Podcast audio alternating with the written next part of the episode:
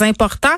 Allons tout de suite parler à euh, Samuel Vessière, qui est professeur adjoint au département de psychiatrie, co-directeur du programme Culture euh, Mind and Brain à l'université McGill, parce que on vient euh, de l'aborder avec Chloé. La crise actuelle affecte la santé mentale des adolescents et moi je suis très très inquiète pour la santé mentale des jeunes en général, pour la santé mentale de mes enfants en particulier parce que c'est évoqué depuis le début. Le confinement, c'est pas facile, mais il me semble que pour les ados, ça doit être encore pire. Euh, Monsieur Vessière, bonjour. Bonjour.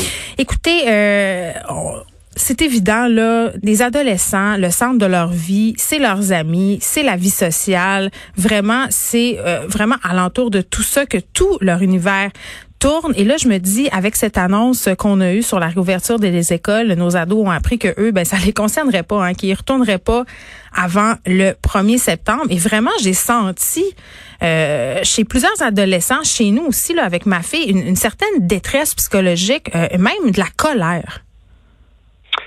Oui, absolument. Écoutez, moi je pense que d'abord, je, je, voudrais applaudir la décision du gouvernement Legault de réouvrir les écoles primaires. C'est une décision courageuse, très importante. Mm. Malheureusement, je pense que c'est pas assez. Et comme vous, je suis vraiment inquiet pour la santé mentale des adolescents euh, qui sembleraient maintenant vous rester confinés jusqu'en septembre. Et ça, c'est vraiment terrible.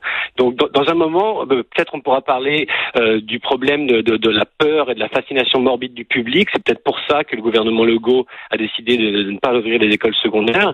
Mais mais je pense qu'il faut parler euh, de, de l'épidémie d'anxiété qui faisait déjà ravage chez les chez les adolescents, mhm. euh, du, temps d'écran à la hausse qui avait des, conséquences désastreuses pour le développement psycho-émotionnel des enfants. Et donc maintenant que les, euh, les adolescents sont privés de socialisation, ils sont devant leurs écrans peut-être peut-être au minimum de 7 à 7 à 8 heures par jour. C'est vraiment très inquiétant. Et vous avez parlé aussi bien sûr du, du, du stress des familles, des risques de violence domestique. Donc donc là vraiment il y a une épidémie qui, euh, selon moi, va être beaucoup plus grave, beaucoup plus sérieuse que les conséquences de, santé de, la Covid elle-même.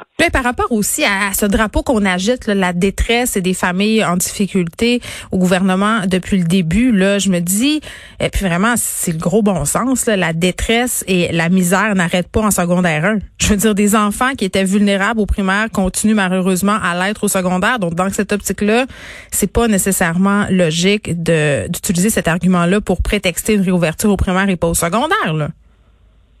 Absolument. Mais, mais, selon moi, je pense qu'il ne faut pas être euh, trop hâtif à blâmer le gouvernement. Moi, je mm. pense que M. Legault, ça fait pas mal de temps qu'il essaie de réouvrir l'économie et les écoles.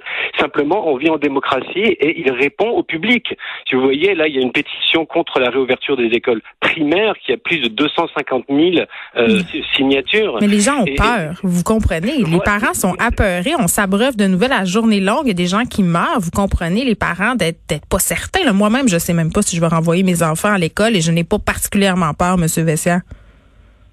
Ben, écoutez, euh, le genre de décision qu'on doit prendre pour savoir si on va rouvrir les écoles et l'économie doivent s'appuyer sur de solides données scientifiques, mm. pas sur l'opinion du public qui est elle-même basée, euh, fortement manipulée par les médias sensationnalistes et aussi très malheureusement par la politisation de la réponse au Covid. depuis que la, la, position de la réouverture est associée à la, à la droite trumpienne aux États-Unis, maintenant le, le, le, public général est encore plus sceptique de ça. Simplement, mm. il existe quand même beaucoup de données épidémiologiques qui sortent tous les jours, des études euh, sur l'immunité collective aux États-Unis, euh, en France, en, Hollande, en, Suède, en Allemagne, qui montrent que les prévisions initiales du taux de mortalité de 3% étaient complètement fausses. On a surréagi. Donc, euh, et, malheureusement, au Québec, la, tragédie épouvantable dans les maisons de retraite est déjà passée. Et ça, c'est pas la faute du Covid. C'était la faute de, de notre individualisme et notre nos pratiques abjectes d'envoyer des vieux mourir dans, dans, des bâtisses horribles. Simplement, euh, c'était horrible, mais les morts sont déjà morts et, de réouvrir les écoles, ça va pas faire remourir des morts, si vous voulez, mais là, euh, d'un point de vue économique, d'un point de vue de santé mentale, d'un point de vue euh, social, ça va être vraiment désastreux. Donc moi, j'ai dû dire à mon fils de 12 ans hier, j'ai dû le regarder en face et lui dire, ben non, désolé, tu vas pas retourner à l'école. Et c'était dur, hein. Ben oui, j'ai dû euh, faire la même chose et le regard que ma fille me lançait. Euh, je suis vraiment inquiète. Ce que vous me dites, euh, Monsieur Vesser, euh, autrement dit, c'est on fait de la politique en ce moment, on fait pas de la santé publique et c'est peut-être au détriment justement de la santé mentale de nos adolescents. Parce qu'une des peurs que j'ai, et vous en parliez tantôt par rapport à l'utilisation des écrans, c'est sûr quand nos ados passent la journée sur les médias sociaux, sur TikTok, sur Instagram, à s'abreuver de fausses nouvelles, il y a quand même un risque de glissement. Moi, j'ai peur que, que nos adolescents s'isolent de plus en plus. Oui, oui, il y a vraiment des risques dans, dans, dans, dans multiples domaines, ne serait-ce que le manque d'activité physique, mais les jeunes risquent d'obésité, de dépression, de plus de troubles de santé mentale, mais aussi sur le point de vue du développement psychique et émotionnel normal, on remarquait déjà avant la crise Covid que beaucoup de jeunes, beaucoup d'enfants avaient du mal à comprendre des indices non verbaux de base parce qu'ils avaient déjà été, euh, ils, avaient, ils, avaient déjà été déprivés d'opportunités d'interaction sociale normale face à face, de, de, de jouer dans la rue sans supervision. Donc il y avait déjà, et beaucoup, on en parlait beaucoup déjà, c'est une urgence de santé publique, le, le, le problème de l'anxiété chez les jeunes. Mm. Et, là, ça va l'exacerber encore plus qui va être exacerbé encore plus à cause des écrans. Donc là, mm. il faut, il faut vraiment faire quelque chose. Donc si les écoles secondaires ne vont pas rouvrir, oui, il faut que les centres communautaires réouvrent, il faut que les, les, il faut que les colonies de vacances puissent, puissent réouvrir. Il faut, il faut vraiment que nos jeunes puissent sortir de la maison, s'occuper, voir leurs amis, et puis, puis, puis se débrancher de l'internet. Donc, est-ce que pour vous, c'était une erreur de ne pas rouvrir les écoles secondaires, euh, Samuel Vessia? Écoutez, moi j'ai beaucoup d'empathie pour notre gouvernement. Comme je vous disais, il, répond au peuple.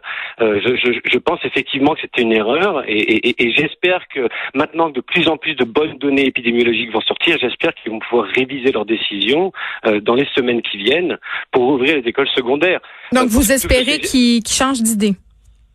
Absolument, oui. Pour ce qui touche au CGF et aux universités, surtout avec un corps enseignant plus âgé, ça, ça peut attendre. Mm.